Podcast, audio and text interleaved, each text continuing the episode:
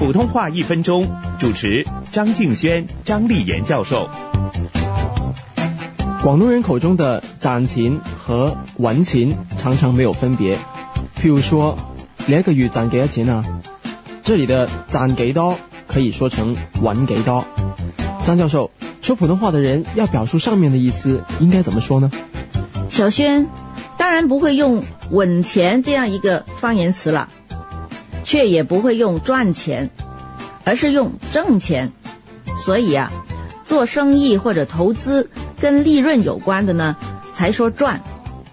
如果你问人家你一个月赚多少，那那个人呢就一定是一个炒家或者老板。如果你问你一个月挣多少，那个人就应该是一个打工仔了。